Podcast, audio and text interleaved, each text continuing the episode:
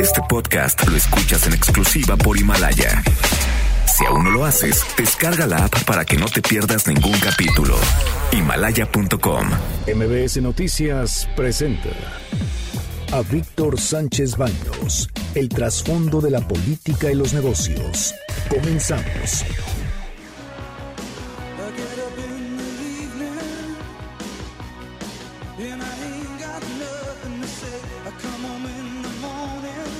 Hola, hola, ¿cómo están? Muy buenas noches. Ya estamos aquí listos para acompañarles en el espacio de Víctor Sánchez Baños en estos 60 minutos en los que le vamos a informar sobre lo más trascendente que ha sucedido este día en México y en el mundo. Bernardo Sebastián, buenas noches. Muy buenas noches y los saludo con mucho gusto en, este 2020. Estamos a 2 de enero, pero pues ayer no nos pudimos saludar porque aquí hubo pura música, pero a hoy estamos ya listos para darles las noticias y todo lo que a usted le interese y le es importante porque afecta a su vida diaria. Debate. Comunícate. Comenta a Víctor Sánchez Baños en MBS, Twitter, arroba B. Sánchez Baños y arroba MBS Noticias. Y como siempre los invitamos a que hagan comunidad con nosotros a través de arroba Víctor Sánchez Vanos y arroba MBS Noticias en Twitter. Mándenos sus comentarios. Vamos empezando con un resumen de información. Asegura Padierna que, que ajustes al IEPS no afectarán al consumo, a consumidores. La vicepresidenta de la mesa directiva de la Cámara de Diputados justificó la decisión avalada por los diputados al aprobar el presupuesto y la llamada miscelánea fiscal de este 2020, al afirmar que el año pasado la actualización del IEPS fue mayor a la avalada este año, y ese hecho no se tradujo en el encarecimiento de esos bienes y servicios. Acusa PAN engaño de gobierno por ajustes al IEPS. Este inicio de año ha confirmado su engaño de que nunca incrementarían el precio de gasolinas, tuiteó el líder de Acción Nacional Marco Cortés. Advirtió que el aumento en productos de la canasta básica y otros alimentos es histórico y pegará a los bolsillos de los sectores más vulnerables. Prevé Banjico recuperación modesta de la economía este año.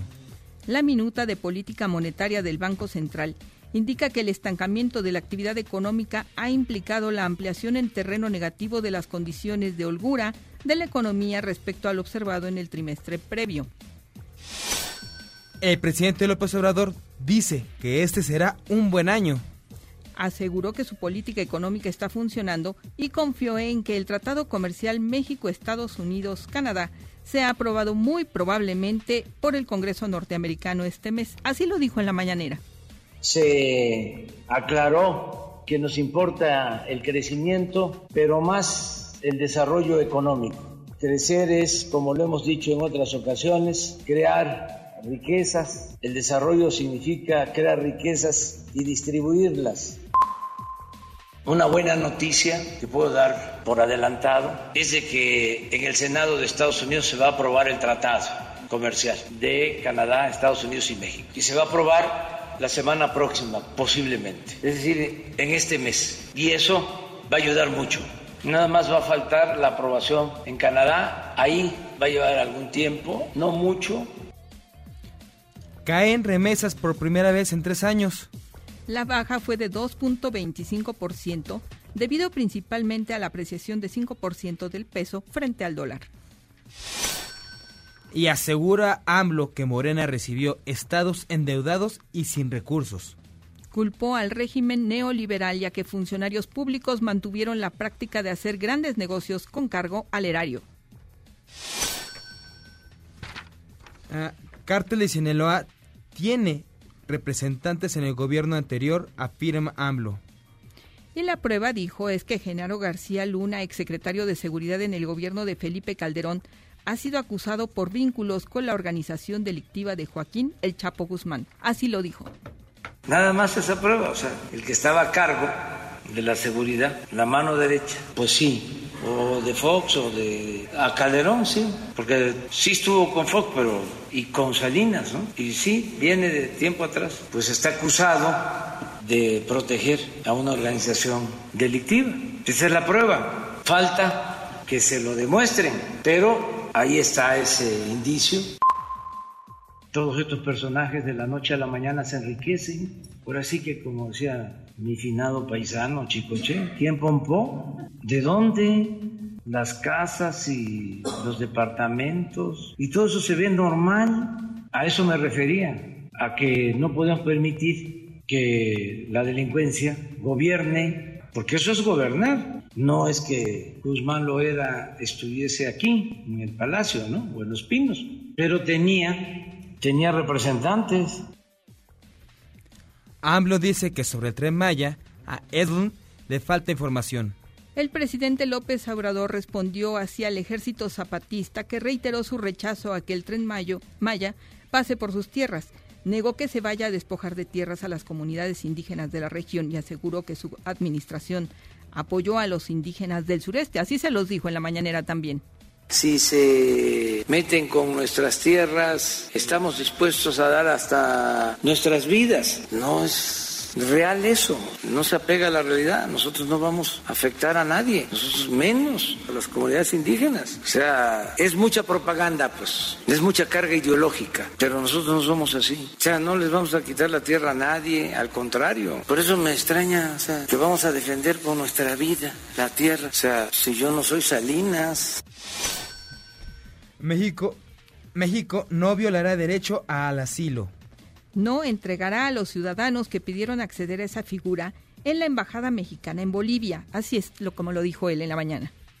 La instrucción que tienen es que se haga valer el derecho de asilo, que no podemos nosotros flaquear en este asunto de darle protección a perseguidos políticos. Si nosotros entregamos a estas personas, estaríamos acabando con el derecho de asilo, que para México es sagrado.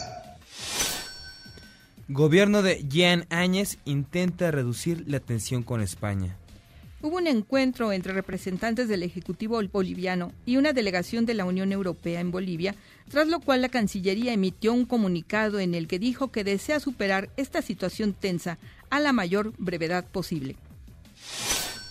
Encabezará Tribunal Federal de Justicia Administrativa Rafael Ansúrez. Su gestión concluirá en 2022. Ansúrez ofreció dar un renovado impulso al sistema de justicia en línea a fin de fortalecer el desarrollo de este órgano jurisdiccional.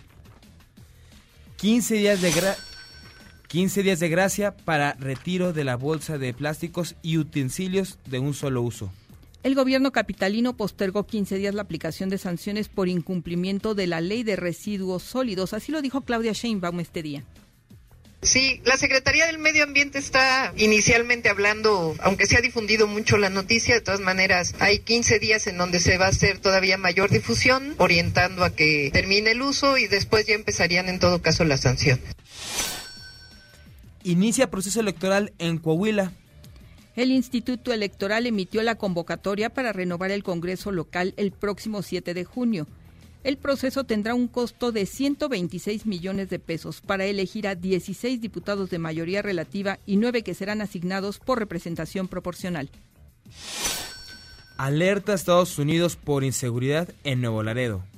Fueron dos días de emboscadas contra agentes de la Policía Estatal de Tamaulipas con un saldo de cinco pistoleros abatidos. Además, pereció una civil frente al Hospital San José. Criminales atacaron el hotel donde se alojaban policías estatales también. El gobernador Francisco García Cabeza de Vaca aseguró que no habrá tregua contra el cártel del noreste. Así se escucharon los balaceras. Vamos, vamos, vamos.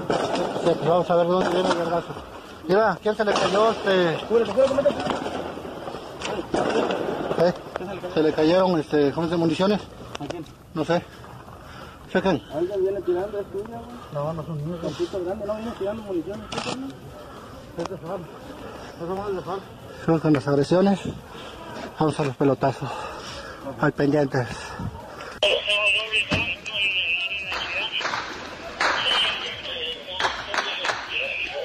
¡Arriba, eh! Los compañeros están tirando arriba, 5-3. ¡Cúbrete, güey!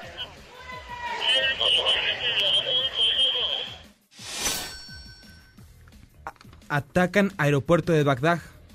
Al menos ocho personas murieron durante un bombardeo con cohetes a un convoy en el que viajaba Qasem Soleimani, quien era visto como el próximo líder iraní. El presidente de Estados Unidos, Donald Trump, tuiteó una bandera estadounidense minutos después de este bombardeo. Posteriormente, el Pentágono confirmó que fue Trump quien ordenó el ataque. Apenas hace un par de días, la embajada estadounidense en Bagdad fue atacada, por lo que diplomáticos fueron evacuados pues se oyen los tambores de guerra otra vez en Medio Oriente. Estaremos muy atentos por todas las implicaciones que esto tiene también para la situación socioeconómica del mundo. Y más que nada la situación política de Estados Unidos, porque parece ser que siempre que haya elecciones, lo más importante para ellos no es hacer campaña, sino hacer guerra. Sí, eso es algo que sube mucho los puntos de los presidentes, de los presidentes en turno. Este, invariablemente les gana adeptos. Pues es que también la economía, la economía de guerra, el estar fabricando armas, el estar fabricando hasta uniformes, hace que las industrias se activen. Y qué mejor que activarlas con un fin y este fin pues aunque no sea expansionista sino sea por tener control o poder o como dicen por una guerra santa contra la contra aquello que muchos hemos creído que es terrorismo. Pero también es una forma de proteger su soberanía independientes y pues sus espacios entonces, esto tiene muchas implicaciones políticas, pero también hay muchas aristas que se tendrían que analizar y ver qué tanto le beneficia a Trump si se prolongan estas guerras, porque ya había sacado las tropas de Afganistán por un motivo. Veremos qué es lo que sucede en las próximas semanas, que esto tendrá desarrollo y repercusiones a nivel mundial. Vamos a hacer una pausa y no se vaya, en dos minutos estamos de vuelta. Escuchas a Víctor Sánchez Baños. Vamos a una pausa y continuamos. Este podcast lo escuchas en exclusiva por Himalaya. Facebook, Instagram y LinkedIn. Víctor Sánchez Baños. Tu voz se escucha en la radio. Ahora vamos con el dato útil. La deuda conjunta de estados y municipios es de casi 600 mil millones de pesos, según datos de la Auditoría Superior de la Federación, un incremento de 111% en los últimos 15 años.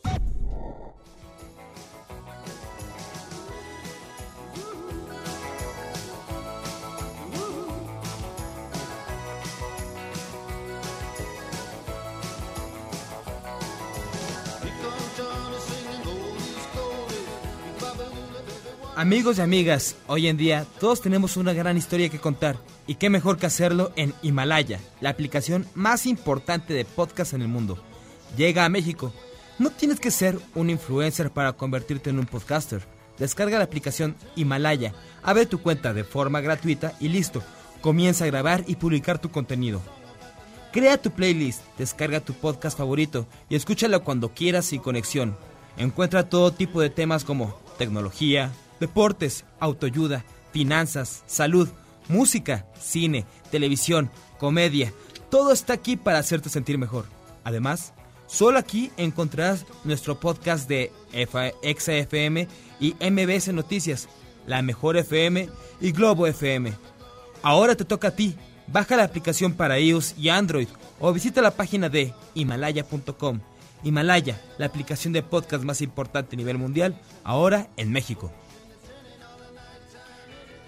Gracias por continuar con nosotros. Siga haciendo comunidad a través de arroba B. Sánchez Vanos y arroba MBS Noticias con sus comentarios, sus opiniones acerca de la información del día.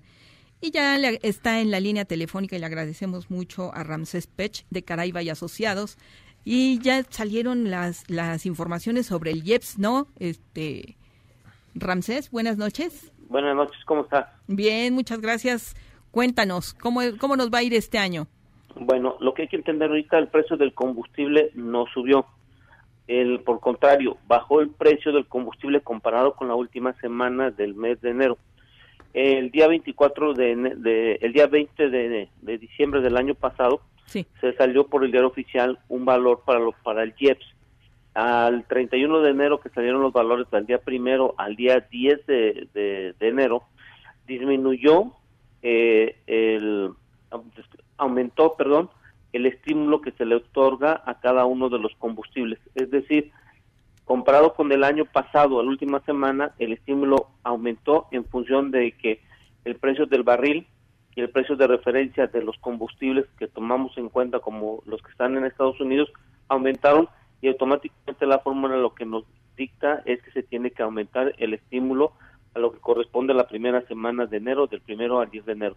Es decir, los combustibles no, no aumentaron en cuanto al sentido, no por el sentido pragmático de la de, una decisión de la administración, sino por las fórmulas que se están utilizando hoy en día.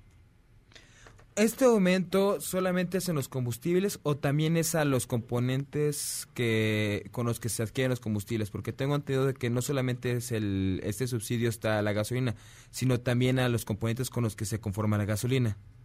Es básicamente lo que tenemos, por ejemplo, cuando tú hablas de los del 2% que está en la ley en el artículo 2 y lo que está incluido, es muy mínimo, son centavos, milésimas de centavos.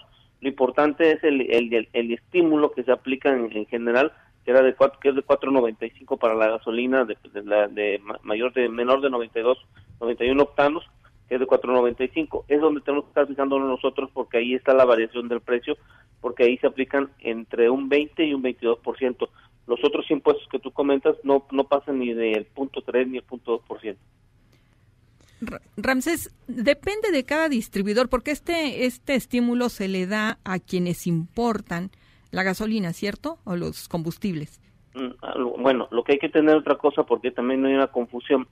El, el estímulo que se dan las importaciones, hemos de recordar que solo se aplica por en este momento a Pemex, que tenemos, que es el que mayor importa casi el 90%.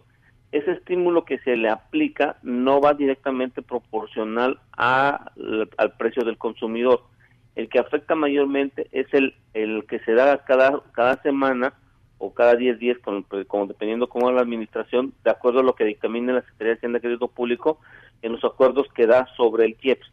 Sobre la importación y todo lo demás, hay una variable hoy en, en el 2020 que está en función de las TAP, que la Comisión Reguladora de Energía todavía no sabemos si va a determinar una nueva fórmula o un nuevo parámetro para que el precio en las TAP se mantenga. Es una gran discrepancia que hoy en día no sabemos todavía si va a haber un control por la falta de asimetría que va a haber o, va a haber una nueva fórmula para que se mantenga el precio del valor a los distribuidores, estaciones de servicios de una forma constante y con esto conlleva que los gasolineros o distribuidores que le compran a Pemex en, su momento dado no tengan pérdida, en su utilidad. Ramses, ¿esto se puede traducir que no vamos a sufrir gasolinazos tan severos este año, que por ejemplo que no va a subir más de 50 o un peso la gasolina? No, eso es otra variable que todavía no sabemos. El año pasado teníamos un precio fijo objetivo que era para la gasolina, vamos a poner la verde, de 19.50, para la gasolina, vamos a poner la roja, era la de 20, 20.50 y del diésel de 21, 20 tantos. Lo que hay que esperar ahorita es cuánto va a ser el precio objetivo y yo espero que el precio objetivo para la gasolina verde eh, no pase de los entre los 19.80 y los 20 pesos. Es decir, vamos a tener un aumento probablemente entre unos 20 y 30 centavos si es que el precio objetivo, la administración que tenemos hoy en día, lo llega a aumentar. Y esto como, bueno, porque creo que también ya se tienen definidos los seguros para el, los, el barril de petróleo, la venta de petróleo. ¿En cuánto quedó ese seguro y cómo podría afectar un incremento en el valor del petróleo? ¿Hasta cuánto está asegurado? No, eso depende mucho, por ejemplo, a ver, la ley de ingresos estima que va a estar el precio del barril en 49 dólares. Todo lo que esté por debajo de 49 dólares aplica lo del seguro, que más o menos lo contrataron en 47, hasta 47 dólares hasta un cierto valor de volumen. Lo importante que hoy estamos viendo, los últimos 30 días el precio del barril se ha mantenido en Western Texas y el Brent por arriba de 62 y la mezcla mexicana arriba de 56, 57. Esperamos que el promedio anualizado en todo el año del 2020 esté por arriba de 53. Esto que nos va a indicar que el seguro de cobertura nunca se va a utilizar, pero sí puede ayudar a Pemex y sobre todo a la empresa productiva del Estado para hacer lo mismo que hizo en el 2019, que se le pueda dar cierta cantidad de dinero para reducir la deuda y con esto las, las calificadoras pudieran ver una, una, un resquebrajo para cambiar la calificación, que todavía lo veo muy difícil. Entonces quiere decir que Pemex actualmente está estable con sus números, porque si no hay tanto elemento, no hay tanto incremento y está tan cubierto, puede, podemos creer los mexicanos que incluso tenemos hasta gasolina asegurada. Eh, no, lo que lo que hay que entender, el seguro de cobertura no aplica para Pemex en los precios del barril. El seguro de cobertura aplica para la ley de ingresos por parte de la Secretaría de Crédito Público para tener un precio del barril estable, es decir, para no perder dinero por el precio de la exportación que nosotros establecimos en la ley de ingresos. Sobre los combustibles, si vamos a tener precios a, vamos a decirle, al consumidor que, que funcionen, va a depender mucho de cuánto es el precio objetivo, cuánto va a ser el máximo estímulo, si el precio del barril no va a estar tan alto o va a estar tan bajo, va a ser las variables que vamos a tener, y la última variable va a ser cuál va a ser el precio de la terminal de almacenamiento y reparto que se tenga. Pues muchísimas gracias Ramsés por este comentario con nosotros sobre la situación de las gasolinas, los combustibles y los precios que van a estar vigentes para las próximas semanas. ¿Cuánto va para a estar? El, para el día del día primero al día 10 tenemos este estímulo. Después del día 10 debe sacar la Secretaría de Hacienda de Crédito Público en el diario oficial cuánto va a ser el estímulo y va a depender mucho de la variable del precio del barril, precio de referencia que se tenga en este momento. Perfecto. Muchísimas gracias, Ramsés. Gracias, que tengan buena noche y feliz año y feliz inicio. Muchas gracias igual. Y ahora vamos con responsabilidad social y... Carmen Bernardo, gracias. Muy buena noche.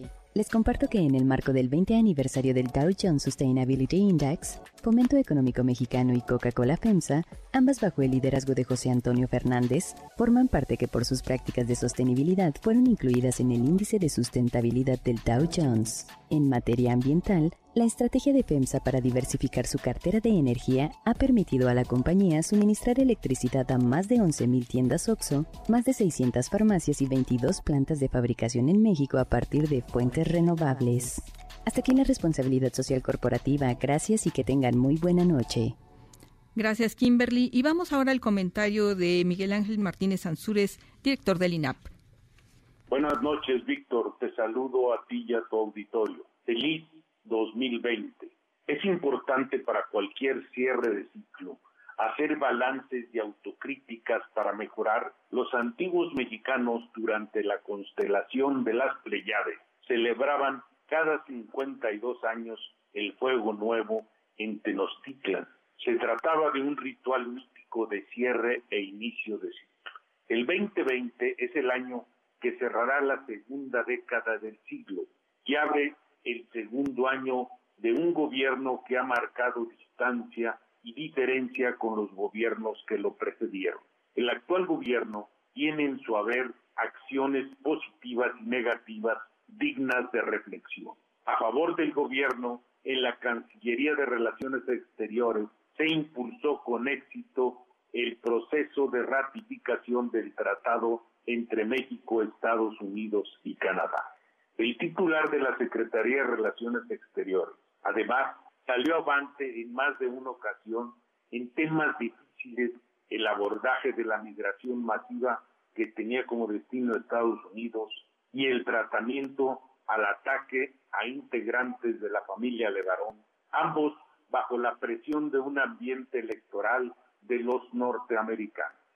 La misión en puerta ahora está puesta en el sur, donde el canciller, en términos de la 4T, tendrá que apaciguar el ambiente hostil del gobierno boliviano tras la expulsión de la embajadora María Teresa Mercado.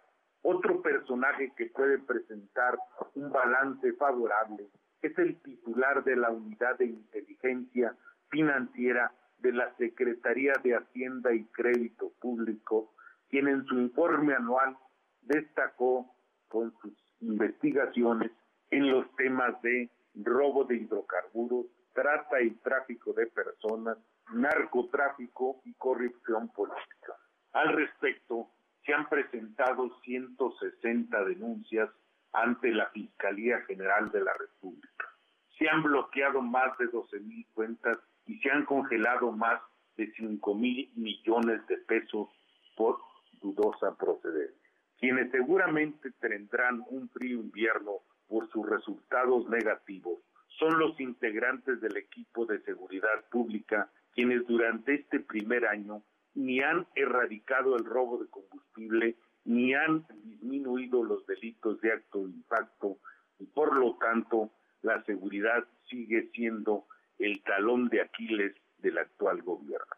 Pero un gobierno no puede depender de los logros de política exterior y de hacienda.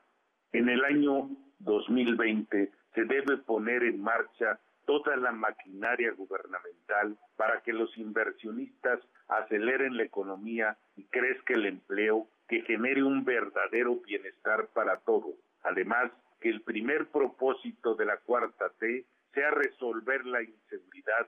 Si no se logra, para muchos, incluido el de la voz, será un año más perdido, el de una ciudadanía que seguirá esperando una verdadera transformación. Feliz y próspero año 2020 para todas y todos. Buenas noches. Escuchas a Víctor Sánchez Baños. Vamos a una pausa y continuamos. Este podcast lo escuchas en exclusiva por Himalaya. Debate. Comunícate. Comenta Víctor Sánchez Baños en MBS, Twitter, arroba B. Sánchez Baños y arroba MBS Noticias. Ya regresamos con el dato inútil. Ciudad de México, Nuevo León, Chihuahua, Estado de México y Veracruz son los estados más endeudados, sumando más de 300 mil millones de pesos de acuerdo con datos de la Cámara de Diputados.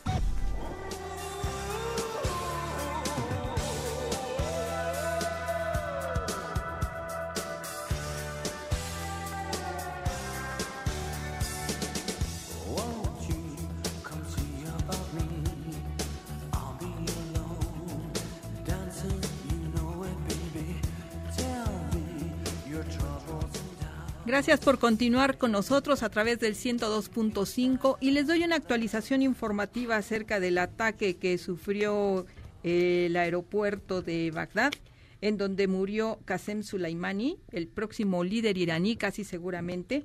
Eh, el Departamento de Defensa de Estados Unidos dijo que Soleimani tenía planes de atacar a diplomáticos.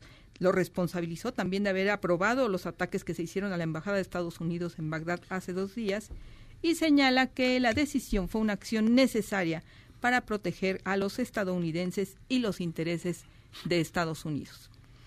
Y está en la cabina y le agradecemos muchísimo al doctor en ingeniería Alejandro Valentino Orozco, coordinador general del Laboratorio de Prótesis Biomiméticas y Biorrobóticas de la Unidad Profesional Interdisciplinaria en Ingeniería y Tecnologías Avanzadas, UPITA, del IPN. ¿Cómo está, ingeniero? ¿Cómo está? Muy buenas noches. ¿Qué tal? Buenas noches. Oiga, ¿qué es biomiméticas? Sí, eh, la biomimética, bueno, primero que nada, pues gracias por la invitación y, la oportunidad de dirigirme a su público. Gracias a usted. La biomimética es una ciencia y esta ciencia se encarga de simular los, eh, los elementos biológicos, toda la natura, para obtener de ellos modelos a partir de los cuales obtengamos soluciones básicamente eh, para la ingeniería que le sirvan al ser humano. Sí, obviamente como todas las ciencias, pues cuidando en este en estos momentos ya eh, toda la parte eh, ambiental, sí. Eh, y muy en particular, la característica de la biomimética en México es que es para tiene una función social, sí. Como lo hemos nosotros dirigido y aprendido, tenemos que dirigirla hacia las hacia las personas, las necesidades del pueblo mexicano. Correcto. Y usted ha desarrollado unas prótesis que además son a bajo costo. Sí, eh, primero, nosotros lo que hacemos en el laboratorio, somos un grupo interdisciplinario bastante nutrido. Algunos ni siquiera se encuentran dentro del Politécnico, sino están en otras instituciones. ¿Interdisciplinario de qué, de qué disciplinas? Eh, vamos, hay varias. Hay biólogos, eh, tenemos obviamente médicos ortopedistas, neurólogos, nosotros que somos la parte robusta de la ingeniería que que es la que estamos aplicando. Y eh, obviamente pues también hacemos sinergia con nuestros pacientes, que ya somos, tenemos alrededor de 300 pacientes o 400 pacientes en este momento. Ok, y entonces hacen este trabajo interdisciplinario para desarrollar. Eh, sí, tenemos cuatro eh, elementos que estamos desarrollando actualmente. Se llaman elementos para la movilidad para las personas con discapacidad y son las órtesis, que son solamente para sostén, eh, prótesis, tanto internas como externas, aunque las internas las hemos eh, dejado de hacer porque es muy complicado, nos falta tecnología. Eh, robot rehabilitador, como los que se utilizan actualmente para los niños, y estamos desarrollando exoesqueletos que ya están basados incluso con utilizados con la señal neuronal.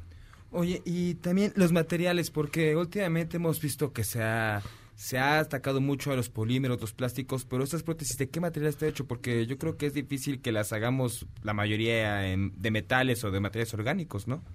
Mira, eh, nosotros trabajamos eh, titanio, trabajamos aluminio. El aluminio 6061, que es el que tú vas a encontrar en los rines deportivos, tiene la robustez para sostener a una persona. Eh, utilizamos fibra de carbono, ya utilizamos nuevas fibras como son, por ejemplo, otro tipo de, de, elementos, como pueden ser el jade, como puede, se está utilizando ahorita fibras de nequén, fibras de bambú, ¿sí? que te proporcionan robustez y mucho más ligeras incluso que la fibra de carbono. Eh, y, son materiales que tienen que ser biocompatibles, más que nada la parte que se encuentre en contacto con las personas.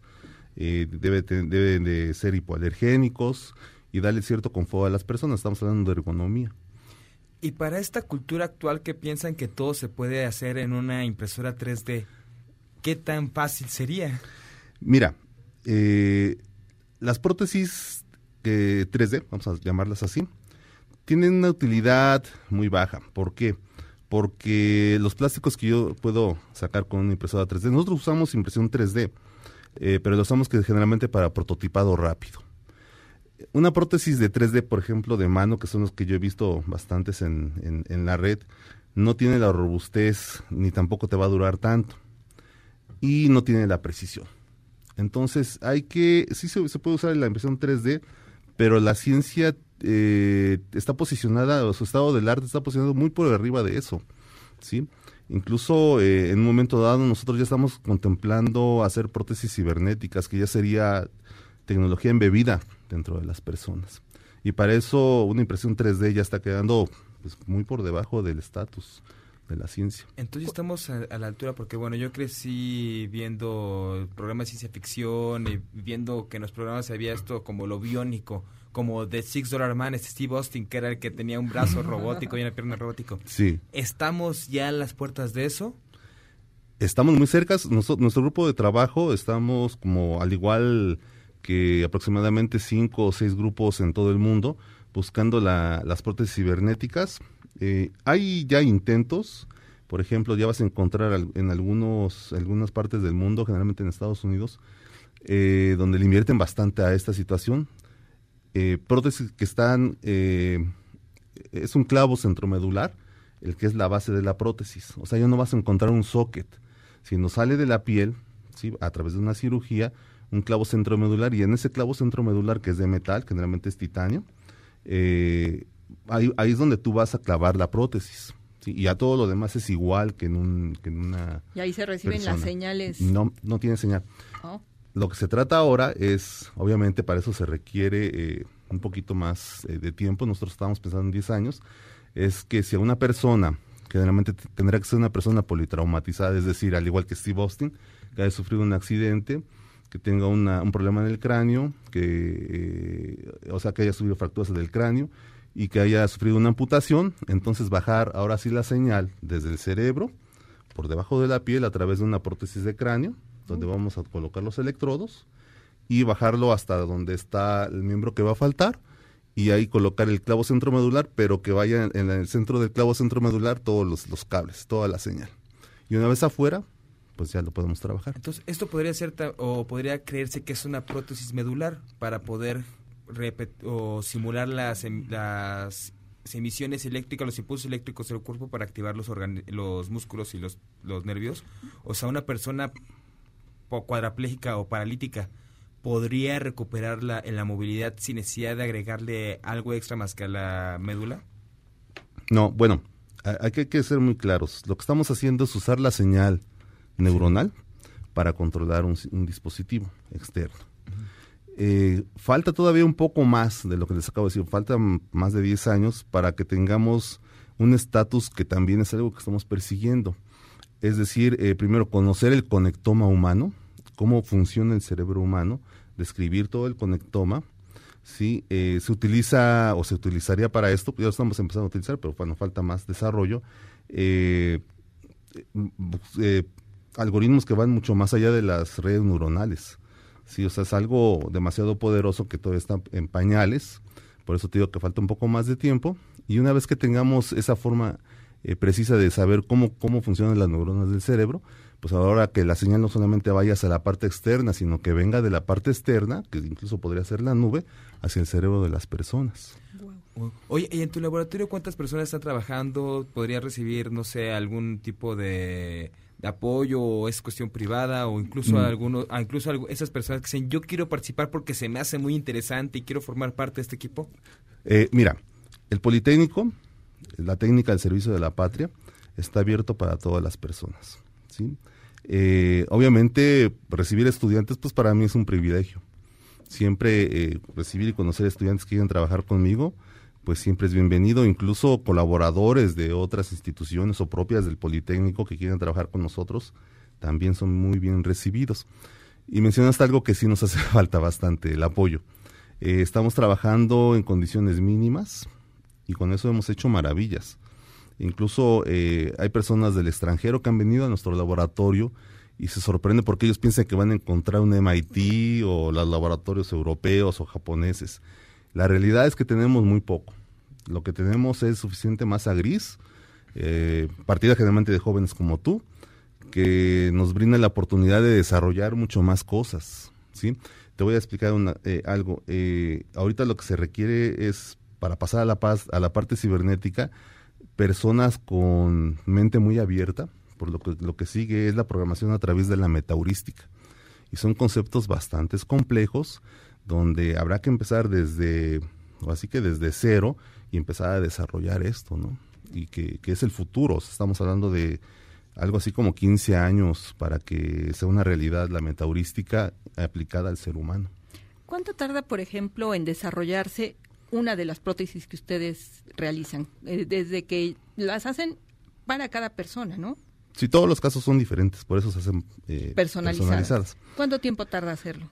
Eh, nosotros, no, vamos, ya tenemos desarrollos que pueden ser empleados para todos los casos que tenemos ahorita en México.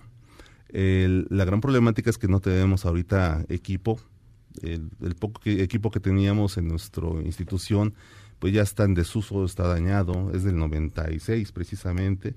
Entonces, eh, lo que requerimos es un poquito de apoyo de las partes gubernamental o de las empresas. Vamos, ahorita ya se puede formar incluso eh, eh, esa, perdón, esa trilogía donde podemos meter al gobierno, a las empresas y a, la, y a las universidades. Y una vez que tengamos eso, pues es muy, muy sencillo elaborarlas, porque lo, la parte que medular, que es el diseño, ya lo tenemos. ¿Y ustedes hasta ahora, hasta ahora han atendido a unas 300 personas? Yo creo que llevamos más de las 300. ¿Y a cuántas les dan seguimiento? ¿Les van dando seguimiento para hacer adecuaciones? A, la gran mayoría. todas las prótesis que se desarrollen como todo elemento mecánico tienen que regresar a mantenimiento. Ajá. Sí, es, es lo normal. generalmente, muchas de las personas en México, una vez que ya tienen su prótesis, ya no las vuelves a ver. Pero tratamos de, de mantener el contacto con ellos. Sí. ¿Y habría algún, por ejemplo, los seguros, hay alguno que cubra prótesis que, por ejemplo, porque sé que hay mucha gente que pues, se queda sin brazos, sin pierna porque el costo es muy elevado. Y esas prótesis, la verdad no sé qué precio tengan ustedes, cuánto cobran por prótesis, cómo funciona. O comparativo. Sí, eh, cuando mencionaste hace unos minutos que son a un costo económico, voy a mencionar lo siguiente. El desarrollo que estamos haciendo ahorita eh, el precio comparativo con, por ejemplo, eh, las prótesis alemanas, para no decir marcas, o las japonesas, es aproximadamente eh, de 200 mil pesos a un millón y medio. Wow. Y nosotros las estamos, las podemos proporcionar por un costo aproximadamente de 60 mil pesos. Aún así, hay forma de bajar más. Porque aunque no lo crean, cuando yo digo 60 mil pesos, no cualquier persona los tiene en este momento. ¿Sí? Entonces el reto es tenerlas a un costo de aproximadamente 35 mil. ¿sí? Para que todas las personas, ahorita les voy a decir cuántos son las personas que lo necesitan, los puedan adquirir. ¿sí? Los seguros. Eh, generalmente cuando tú compras, por ejemplo, un automóvil o una motocicleta, tienes que tener un seguro. El seguro puede, eh, te debe de cubrir el caso de un accidente. ¿sí? Y eh, como están las cláusulas, las he revisado porque también tengo pacientes de ese tipo, eh, ellos tienen que, tienen que recibir el mejor elemento o dispositivo o el tratamiento que hay en el país para su uso. Entonces, eh, incluso aunque no fuera con nosotros, ellos deberían de recibir la que les digo que cuesta un millón y medio de pesos y el seguro debe de cubrírselos, porque sus cláusulas lo dicen así. Ahora, ¿cuál es el, el verdadero problema en México? En México hay al año 120 mil amputados de miembro pélvico, Ajá. es decir, de la cadera, rodilla o tobillo. La, algo así como el 88% es por enfermedades por diabetes mellitus. Ahí es muy complicado que un seguro les cubra algo tan caro. Ajá. Les cubren los accidentes y es la mínima parte. Pero si, por ejemplo, aplicáramos la ley de salud tal cual está ahorita, que dice que también se le debe dar el mejor elemento posible a una persona y se lo debe de cubrir el seguro, la, la, la Secretaría de Salud, entonces estaríamos hablando de cientos de miles de, cientos de miles de millones de pesos, Claro. lo cual pues ningún gobierno en el mundo podría subsanarlo al año, ¿no? No, claro. Aparte hay un rezago de 3.5 millones de amputados. O sea, hay gente esperando para ser amputada. De muchis- no, no, de amputados ya están amputados. O sea, tiene- En hay- espera de en México hay 3.5 millones de personas que les falta un miembro. Sí, o una parte de un miembro. Entonces el rezago es, es grandísimo. ¿sí? Y, y para que el gobierno mexicano le diera respuesta a esto, pues yo pienso que ya deberían de ponerse a, a pensar que instituciones como el Politécnico, donde tenemos con qué responder, ¿sí? Con un pequeño apoyo, podríamos solucionar este tipo de problemáticas. Bueno, ¿y cómo se pueden poner en contacto contigo, Alejandro? ¿Cómo los buscan? ¿En dónde? ¿Twitter? ¿Facebook? ¿Qué? Sí. ¿Cuáles son los medios? Eh, bueno, nosotros trabajamos para el Politécnico, nos encontramos en la UPITA, como ya lo mencionó la, la señorita. Mi extensión es la 56839, el, el teléfono del Politécnico es el 57296000. Eh, hay una página eh, de Facebook que dirigen mis estudiantes, se llama eh, Biomimética Ingeniería Bioinspirada de México, así como, como suena. Les puedo dar mi celular, es el 55 39 11 48 31. Nos Y- repite, nos repite su celular más despacito. Sí. Nos está hablando el señor Javier Contreras Padilla justamente y está pidiendo los datos de usted, igual que mucha gente seguramente. Le repetimos, estamos conversando con el doctor en ingeniería Alejandro Valentín Orozco, coordinador general del Laboratorio de Prótesis Biomiméticas y Biorrobóticas del IPN. Por Sí, favor. mi celular es el 55 39 11 48 31. Y mi correo es, eh, yo me llamo Gerardo Alejandro Valentín Orozco, son las dos primeras letras de mis nombres. G-E-A-L-V-A-O-R, arroba hotmail.com. Ok, espero que se pongan en contacto contigo, no solamente la gente que lo necesita, sino la gente que puede apoyarlos ustedes. Por supuesto. No, económica eh, y pues también con talento, porque es- estas labores no son, yo no creo que sean como una cuestión nomás de aprendizaje, sino es altruista y confío que habrá en el público alguien que esté interesado o alguien que haya encontrado en este momento la opción para salir de sus problemas. Yo también es- espero y estoy a sus órdenes. Tienen mucha demanda de gente, o sea, y, y si yo, por ejemplo, quiero ir para ver si algún familiar o a mí mismo Sí, me eh, pueden apoyar, ¿a dónde voy? La demanda es Enorme. Es enorme. Sí. Eh, la gran problemática, y yo sí quiero ser muy sincero, siempre lo he sido con la gente, es de que eh, cuando se le dice económica, nosotros podemos llegar a un acuerdo. Comparativo con, pero es no comparativo con algo, muy- pero no, pero también luego piensan que Politécnico quiere decir, "Ay, me la van a donar. Claro. Que me ha tocado, digamos que de 100, la mitad me dicen, "Ay, ¿me lo donan a ustedes? No, vamos, no, No, podríamos hacerlo, ¿no? Entonces, eh, lo que podemos es trabajar juntos para que ellos tengan su, el mejor dispositivo posible, ¿no? Perfecto. ¿Hay alguna dirección a las que puedan acercarse o es mejor a través del correo electrónico? Yo pienso que eh, el primer acercamiento sí podría ser con eh, el correo electrónico, porque luego también eh, sucede que llegan a, a la unidad y ahí ya no me encuentran o, o los confunden, ¿no? Pero de todas maneras eh, yo los puedo recibir, ese, es la dirección es Avenida IPN 2580, eh, edificio eh, central, primer piso, en, el, en donde se encuentra el archivo histórico, que, bueno, como les digo, soy el, el decano y dirijo el archivo histórico también. Perfecto, les repetimos los teléfonos de contacto del doctor Alejandro Valentino Orozco. Es, su celular es 55 39 11 48 31. Si usted puede, envíele un correo electrónico a gealbor.hotmail.com y a través de esa forma usted puede tener contacto con él para tener una aproximación, una valoración, hacer una cita, que obtenga usted más información si es que la requiere. Ahora vamos a hacer una pausa, vamos con Jorge Gordillo y su comentario económico y financiero. Buenas noches, Carmen. Muchas gracias. Aquí mis comentarios del día de hoy. Iniciamos el año con resultados positivos para los mercados financieros. En general, del mundo vimos a las bolsas subir en casi todos de manera generalizada. En Estados Unidos en específico terminaron con, este, alcanzando máximos históricos. El Dow Jones se elevó 1.16%, el Standard Poor's 0.84%, el Nasdaq 1.33%. Los sectores con mayores plusvalías fueron la industrial, la tecnología de información y servicios de comunicación. El índice en México eh, finalizó en los 44.437 puntos, un avance de más de 2% respecto al cierre del año. Las emisoras que más lo aumentaron fueron Bursa, G-Carso, Peñoles, de México y GF Norte, emisoras que habían estado un poco golpeadas en el mes de diciembre. En particular, la moneda mexicana también se apreció esto, este apetito global de riesgo influenciado por buen optimismo que hay sobre los temas de negociación comercial entre Estados Unidos y China, pues mandaron a la moneda otra vez a niveles por debajo de los 18.90 pesos por dólar, el interbancario, y cerramos en un rango de cotización entre los 18.83 y 18.94. Para mañana vamos a estar esperando las minutas de la Reserva Federal de la última reunión que no tuvo que eh, no hubo cambios en sus tasas de interés y vamos a ver qué planes nos da la Fed. Ahora el, el mercado le, le ha comprado la idea de que no va a mover tasas por lo menos en el primer semestre del año. Vamos a ver si continúan con esos planes. Sí vimos las minutas de política monetaria en México y confirmamos que fue generalizada la decisión de bajar tasas de interés por 25 puntos base de todos sus miembros y fue el subgobernador Gerardo Esquivel el que pidió hacerlo en 50 puntos base. Hasta aquí mis comentarios de hoy, Carmen. Escuchas a Víctor Sánchez Baños. Vamos a una pausa y continuamos.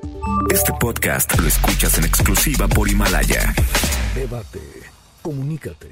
Da tus opiniones a Víctor Sánchez Baños en MBS. Teléfono en cabina 5566 1025.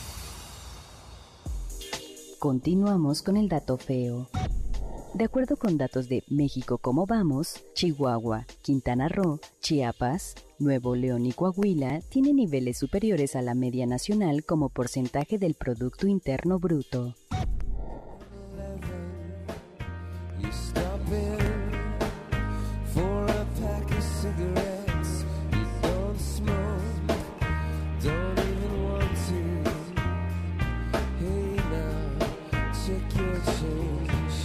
Gracias por continuar con nosotros a través de mbsnoticias.com y del 102.5. Siga haciendo comunidad con nosotros a, través de arroba B. Sánchez Vanos y arroba MBS Noticias. Y vamos a escuchar esta entrevista que realizó hace algunos días Víctor Sánchez Baños a Israel Reyes, experto en ciberseguridad, quien habló sobre los ciberataques. Le agradezco mucho a Israel quien es especialista, Israel Reyes, especialista en ciberseguridad. ¿Cómo estás, Israel? Hola, Víctor, ¿qué tal? Mucho gusto. Estoy muy bien, gracias a Dios, aquí en Massachusetts, en Cambridge. En Cambridge, ay, qué rico. bueno, yo sé que estás, eh, que, que pues estás allá y trabajando intensamente. Oye, fíjate que hace unos, unos días eh, hubo en la Ciudad de México y en todo el país más bien, pues una serie de problemas alrededor de eh, los pagos y los cobros con tarjetas de crédito y de débito. Eh, oficialmente dicen que son problemas de electricidad, que se les cayó el sistema, que no sé cuántos pretextos.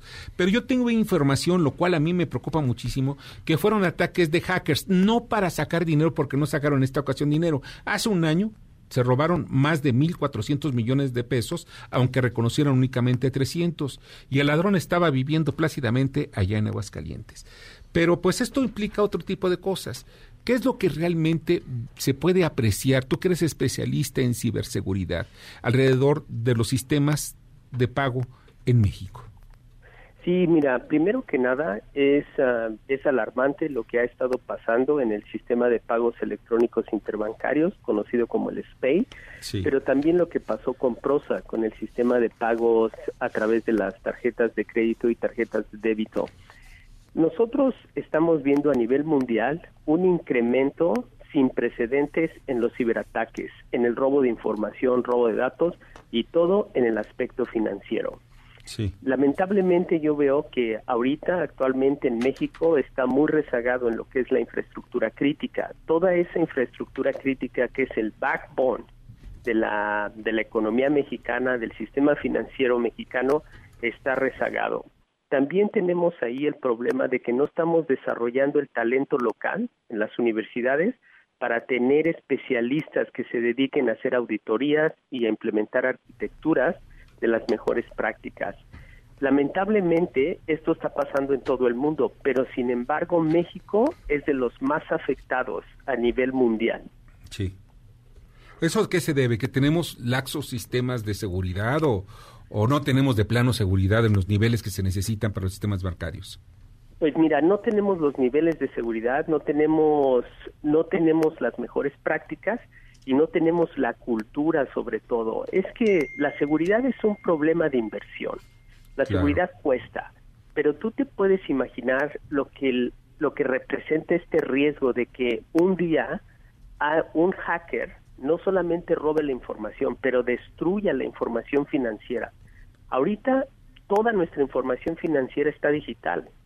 Si alguien destruye esa información financiera, prácticamente se produce un caos. Actualmente en Estados Unidos se categorizó y se clasificó el sistema el sistema electoral y el sistema financiero y el sistema energético como infraestructura crítica. Eso quiere decir que ahorita hay leyes generales de protección en Estados Unidos y en Europa que protegen esa infraestructura crítica. En México no tenemos una ley general de ciberseguridad y no tenemos una clasificación y categorización de qué es infraestructura crítica y la que tenemos clasificada pues data de, de, 1920.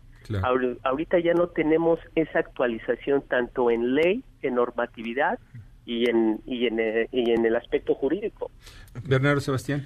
Israel, esto a todos los pues todos los que estamos en, en la banca, todos los que tenemos pagos, nos quita mucha confianza. ¿Esto afecta directamente a los flujos de dinero o a las transacciones que se hacen? Sí, por supuesto, por supuesto. Mira, el sistema financiero lo primero que debe de tener es la confianza del usuario. Lo que debe de tener es una infraestructura sólida que no te falle. Por ejemplo, en el caso de Prosa, es inadmisible que el sistema estuvo tirado o bajo o sin servicio por ocho horas. Eso me preocupa bastante porque de acuerdo a cualquier Service Level Agreement o acuerdo de servicio, estás hablando de todo un día comercial. Tú sabes la cantidad o el perjuicio cuantitativo económico que le causó al sistema financiero, a las personas o a los pequeños comercios, es bastante. Claro. Eso es inadmisible. Y el decir que fue una falla eléctrica, a mí se me hace hasta cierto punto como una burla. Es un insulto a la inteligencia de todos. Mira, un, centro de datos debe de tener dos circuitos independientes, aparte de dos circuitos independientes que están controlados por un sistema que se llama SCADA, debe de tener unos generadores de electricidad independientes, o sea que debe de tener resiliencia y debe de tener aparte generadores. Si ellos dicen que fue el circuito eléctrico el que falló, a mí me deja más preocupado que el pensar que fue un hacker el que trató de accesar. Claro. Porque si hay un hacker, tienes tú los logs o tienes tú el, el aspecto forénsico en el que tú puedes recuperar la información, porque el hacker lo va a hacer por un, un motivo económico. Va a ser su intención no es de destruir la data, su, su intención es de sacar... Es robar dinero. Un, es de robar dinero, exactamente, de tener un beneficio económico. Te agradezco infinitamente. Lo mejor a tu audiencia. Claro, te agradezco infinitamente que hayas estado esta noche con nosotros. Bueno, y esta fue la entrevista que se le hizo a Israel Reyes debido al tema de ciberataques y todo esto que tanto nos, Nos preocupa porque pues podemos tener el dinero seguro en nuestro colchón, pero pues cuando lo tenemos en el banco, ¿qué pasará o qué nos podría dejar? Pues sí, así es esta situación con el SPEI que se cae de tiro por viaje, pero bueno. Oigan, ¿y ustedes ya tienen sus bolsas de mandado? Todavía no, porque les recuerdo que si las personas distribuyen, entregan o eh, comercializan, comercializan también las bolsas de plástico, van a tener multas desde 64 mil, no, de 48 mil a 68 mil pesos. Esas son las multas que van a tener.